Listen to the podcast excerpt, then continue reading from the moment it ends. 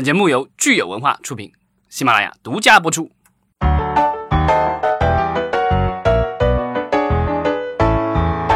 欢迎大家收听新一期的《影视观察》，我是老张，我是大米，大家好，我是石溪。对，然后今天我们继续在十一工作室录音。对，感谢十一 Studio 的友情赞助啊！如果大家有什么影视啊、学生，哪怕是学生作品之类的，想做影声音后期、配乐、音效这种，或者录一些广播剧啊，都可以欢迎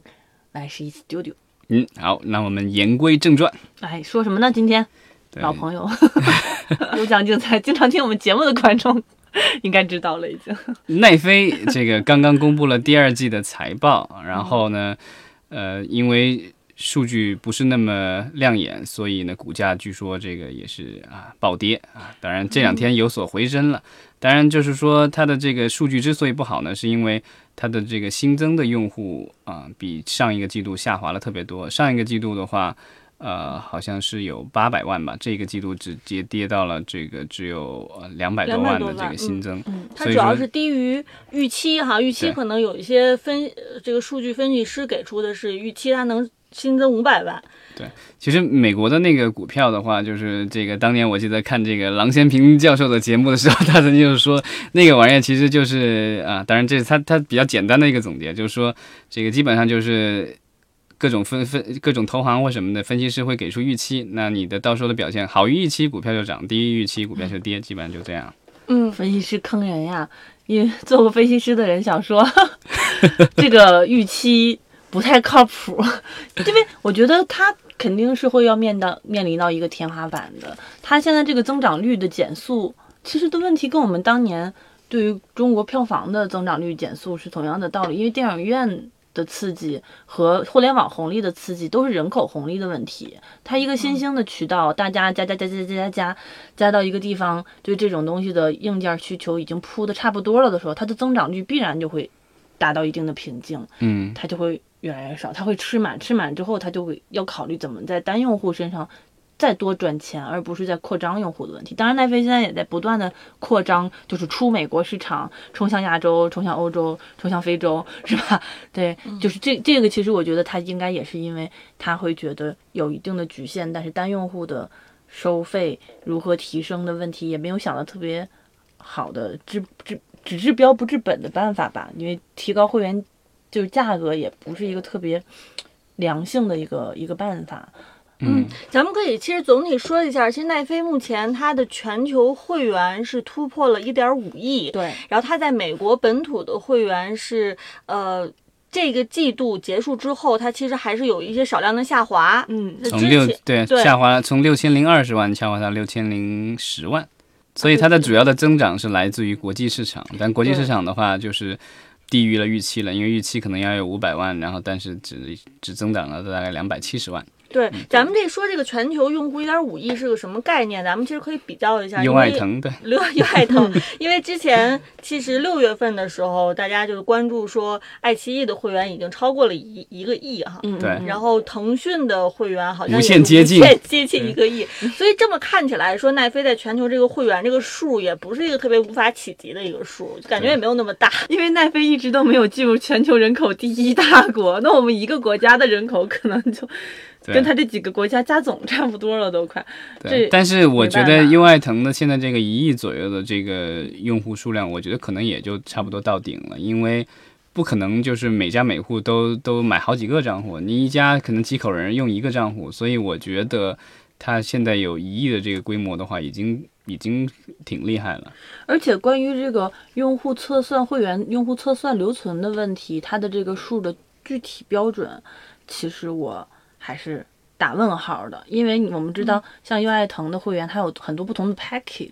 它有包月的、单片儿的、包年的、包季的这种。奈飞的 package 其实就是年费，它按月，它也有按月的，对，它其实没有，它就是月，就是按月的，就是它就比较简单，它就你买了这个就是这个，那所以我的会员就是这种会员。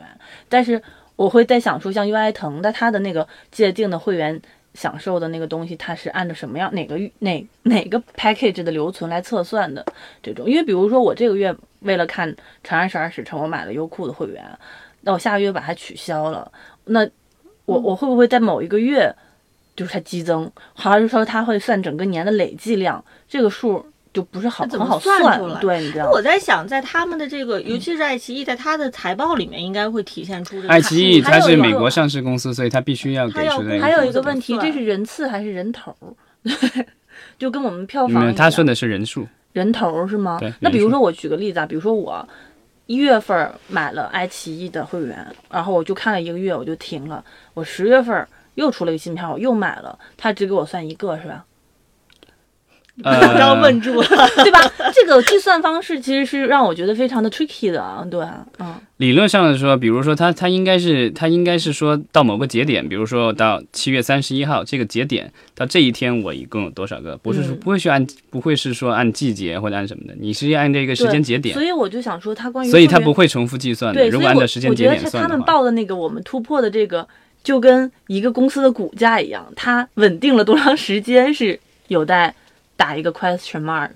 就是有一代打一个问号的。他也可能说他的会员巅峰在那么几几分钟的时候突然冲破了一个亿，然后下个礼拜就掉回来了，对啊这个也是很有可能的。它的稳定性如果不高的话，这也不值得去参考，我觉得。但其实奈飞现在的这个，就是尤其是在国际市场上的那个定价，其实我觉得它有点像这个优爱腾取经的这个意思，因为就是大家如果用过优爱腾的话，就知道啊、你买了一个会员的话，那有可能你买的是低档次的会员，那只能够是在手机、平板和电脑上观看。如果要在电视上观看的话，你得买更高一等级的这个，就是呃会员。那之前的话，好像奈飞的话，他们并没有这样的限制，就是说，所以它的这个会员基本上你买了以后，就是各个设备上都能看。但是，呃，因为国际市场，尤其我这段时间看到他在印度的一个新闻，就是说他可能很快在印度会就就是有这个有一档这样的会员，就是说你只能在移动设备上看，那个价格非常低廉，只要两美元一个月吧，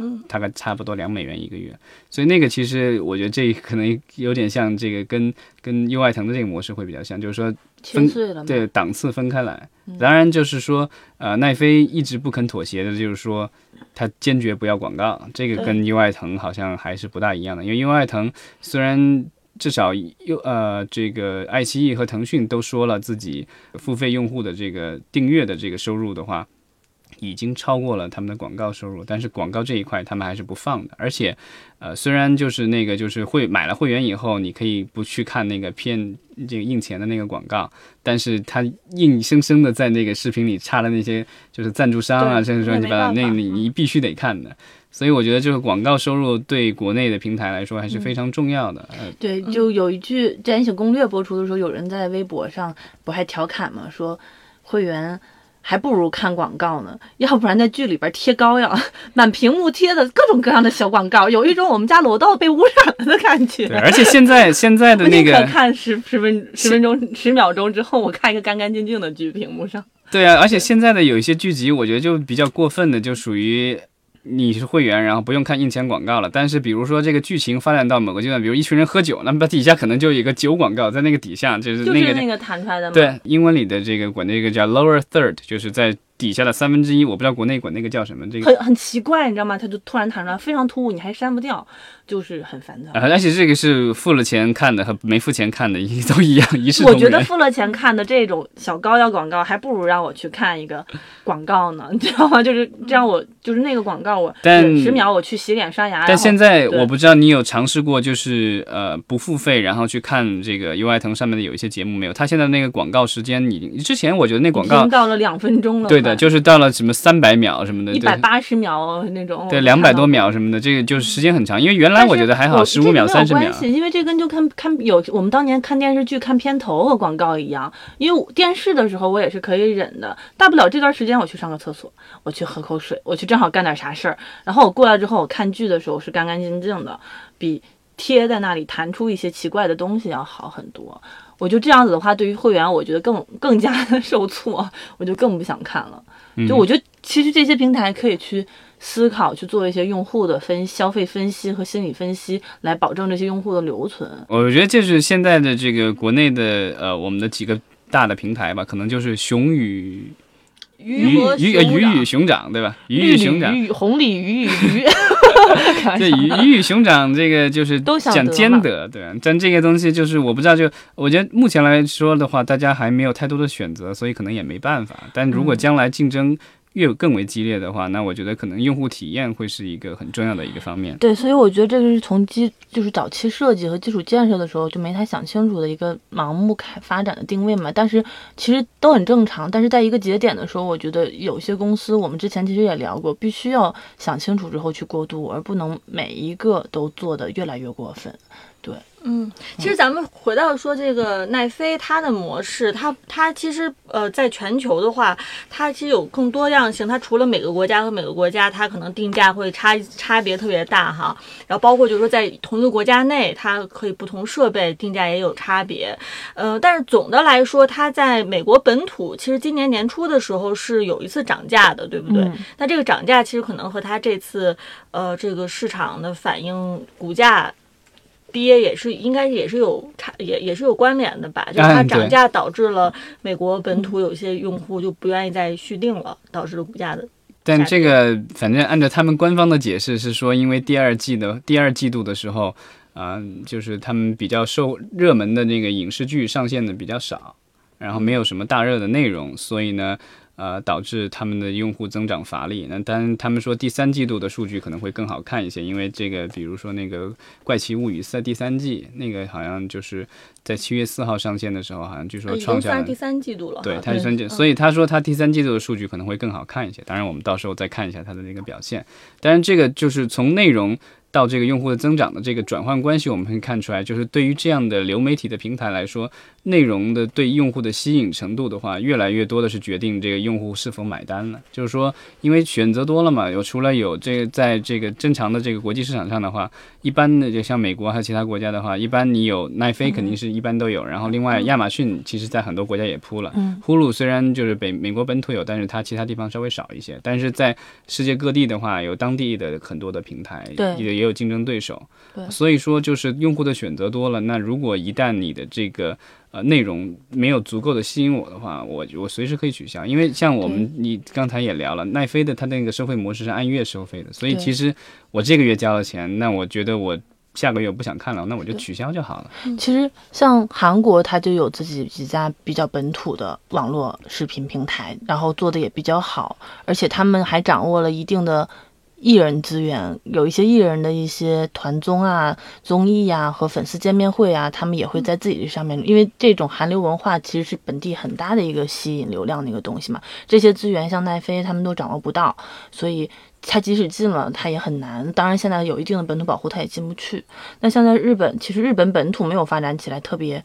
强的这种类型的，像优爱腾和奈飞这种类型的流媒体平台，但它这比较早的是类似于 B 站那种，就动漫弹幕和交互式的那种强强平台嘛，PG 七的这种。但是，但是这个原因并不是说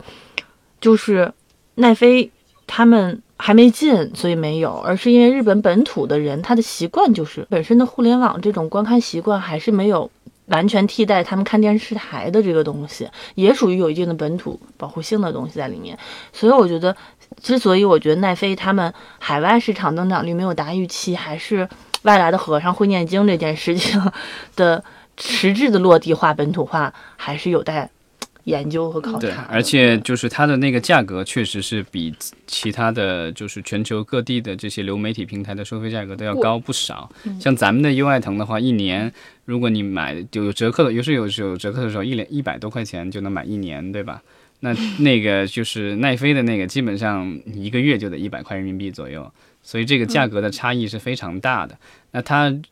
就是到了这些国际市场的话，它肯定要做出一定的调整，比如刚才我们说在印度的调整。我觉得印印度因为它有一个特点，就是说它其实不是一个很富裕的国家，但是呢，就是有大量的人都在用手机，然后用手机去看内容，看尤其是视频。因为之前我看到过有一个报道特别好笑，他就说，呃，之前有很多的这些国际组织希望通过手机的普及啊、来提高一些就是贫穷国家的一些就是贫这个所谓贫穷地区人口的这些人的收入，比如说那些农民，印度的农民可以或者非洲农民可以用手机接收相应的信息，然后农产对农产品的销售会有帮助。但他们发现，就是这个美好的愿望其实并没有实现，因为很多人如果只是说用手机来接收这样的相关农产品信息的话，没有很大的兴趣。但后来他发现，就是印度，尤其在印度，手机大量的普及，最后都是因为大家想看视频，因为村里这个人买了一个手机，然后可以看这个视频，然后我也想看，所以大家都去买手机。所以现在就是说，在这些地区的话，呃，对手机的这个需求，其实更多的是来源于对视频内容的这个渴望。娱乐吗，还是可能还是像这种，其实之前，呃，娱乐竞品的发展相对比较低，所以它作为一款新的产品，就是比较能快速的占有市场，而不是在之前已经有了比较成熟的娱乐竞品，只是说不是网络平台而已的一些消费地区，可能会更容易一些。对，就这种发展中国家。对，而且这个这个东西就是说，新一代的这个用户可能越习惯，越来越习惯于这个小荧幕，就是。它虽然手机特别小，然后大家习惯了，就是觉得在上面看剧啊、玩游戏什么都不介意，不不会说这个像之前一样的，就是大家希望一个更大的一个屏幕什么之类的。这个从游戏方面，我觉得这两天我看到新闻也可以可以展现，就是大家如果玩 Nintendo Switch 的话，最近这个 Nintendo 任天堂宣布它要出一款这个就是只是手持的，不能够连电视的这个版本的这个 Switch，因为原来的版本的话是你可以既可以当掌机玩，也可以在电视上玩。那任天堂给出的理由是说，他发现他的大量的用户其实买了那个机会，根本对根本不连电视，就是说大家越来越习惯于小屏幕。这个其实我觉得这个是反潮流了，因为大家都以前都觉得好像电视机越大越高档越贵，然后家里就要就像摆特别大电视，但现在就是。有些人家里甚至就是可能已经摆了大电视，但是可能用的机会也不高。然后很多年轻人，很多年轻人就基本上可能就根本就没有电视了。嗯嗯，咱们刚才说了半天印度、日本、韩国哈，其实欧洲可能会有一点点不一样，就是因为美国的内容其实到欧洲其实会更强势一些，语言优势，语言优势，包括文化，对对对。所以其实最近欧洲也很有意思，呃，包括英国，然后包括欧洲其他大陆的国家，他们好像就纷纷想出自己的对策哈，怎。怎么样去抵制？对对，像呃像我们说这个欧洲好像要有一个类似于跟欧盟似的这样的一个视频平台要上线，是不是？呃，它也不是说类似于欧盟的平台，只是说，因为欧洲的那些国家，大家再想象一下，对吧？欧洲最大的国家是德国，就是从人口来说，八千万人口，所以就相当于咱们这个可能一一个一个省的人口，对。然后其他国家就更少了，几百万、几千万，对啊。所以它的这个市场，我觉得就是非常的碎片化，然后它很难有一个国家的这个，就是比如说我自己做一个视频平台，能够完全抵制这个奈飞，虽然。欧洲各个国家的这个电视台，因为各种国家的政策的限制，所以它有一定的保护。因为就是电视台的话，它会有规定本土的内容的播放量，以及这个禁止有外国的公司持有它的本土电视台，甚至很多国家电视台都是国有的。比如说在英国的话，BBC 的话，它是向全国观众是要收那个收视费，然后它那个钱用来就是做节目，所以这个东西它可以完全没有广告，所以它这个这个这个是国家的这个政策对它的这个一种好处。当然，越来越多的观。观众现在已经就是说抛弃了电视，然后奔向了这个就是手机啊、平板、电脑啊什么的。这个就是对他们来说就是收视的一个丧失。那如果他们的这个观众越来越少的话，那有可能将来的这个就是他们的收入可能有点少，因为有一些电视台还是有广告的这个收入的。嗯，那如果这个看广告的人少了，那对他们来说可能就是一个灾难性的。当然这些年来说，呃，我好像看网上看了一些相应的数据，欧洲的这个整体的。呃，电视就是呃收入的话，并没有太大的变化，但就是一个平稳状态，就是没有没有增长，也没有什么大幅度的衰退。但是呃，流媒体的话一直在比较快速的增长。那这个我觉得他们现在的做的事情可能也是未雨绸缪吧。就是我们看到最近一段时间的各种发布，就是欧洲的各个国家的这些呃电视台呃联合起来互相合作，然后。想要就是说抵怎么说就是和奈飞去竞争应战吧，算是应算是一个 应战，对，因为呃美国的话有奈飞有亚马逊有呼噜这三大平台都在向这个世界各地扩展啊。其实另外一个大家可能不大。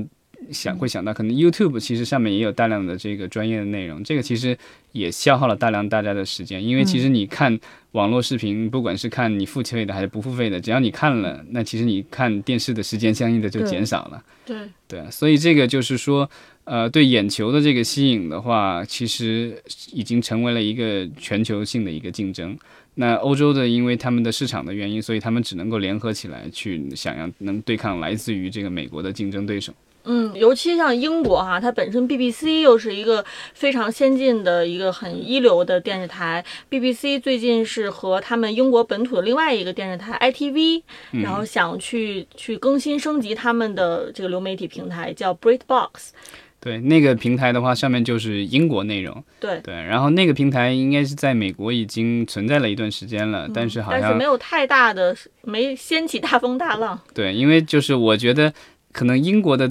电影啊或者电视剧，大家呃看的时候都会觉得，嗯，这个感觉就是一个就是呃美国好莱坞影视剧的一个表兄，对吧？比较稍微穷一点，外表没有那么光鲜那种，但没不，有我觉得他是好莱坞核心资源的那个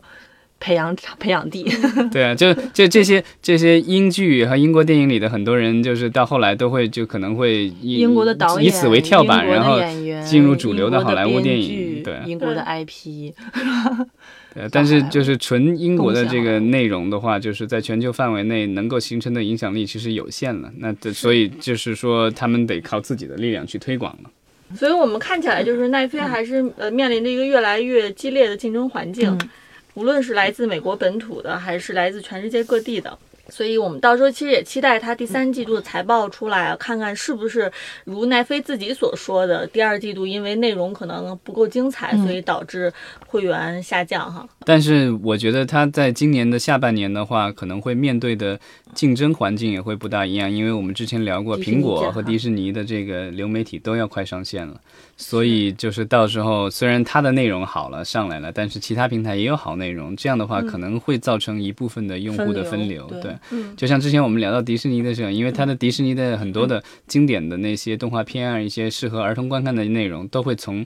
基基本上现在已经有一些下架了，但是之后陆陆续续应该都会从奈飞和其他平台下架，然后回到迪士尼自己的平台。那到时候的话，家长为了这个。安抚小孩的话，就必须得买迪士尼了。那 到时候要不要买那个奈飞，又是另外一个问题了。是，我觉得奈飞本身其实就是也在致力于，并不是走合家欢的路线，上面有很多很多很不适合小孩子的东西，都是他们的主打。那这一部分流失掉之后，我觉得他也许可能就会 彻底放掉和放弃合家欢了。那你这这不可能。那个奈飞里它有专门的那个儿童的那个频道，一点就是。你看过是吗？对啊，他的这账户可以设的，他也设子子账户，子账户可以设成是成人或者那个小孩儿，生小孩儿都是十二岁以下的内容，那个是他占了他流量的很大一部分。不过我觉得对于我们股民来讲，是不是就是 对，就是广大吃瓜股股民，吃瓜股民，这股票市场是不是买买跌不买涨啊？你还不趁着这个奈飞 第二季度不行，赶紧买进买进？我们怎么变成了一个股票分析类财经节目了？有对，我戏看了！老张已经两眼放光了啊，买跌不买涨了，是不是？坚决不买。开玩笑了。好，那我们今天他不看好。聊到这儿，嗯，好，谢谢大家。嗯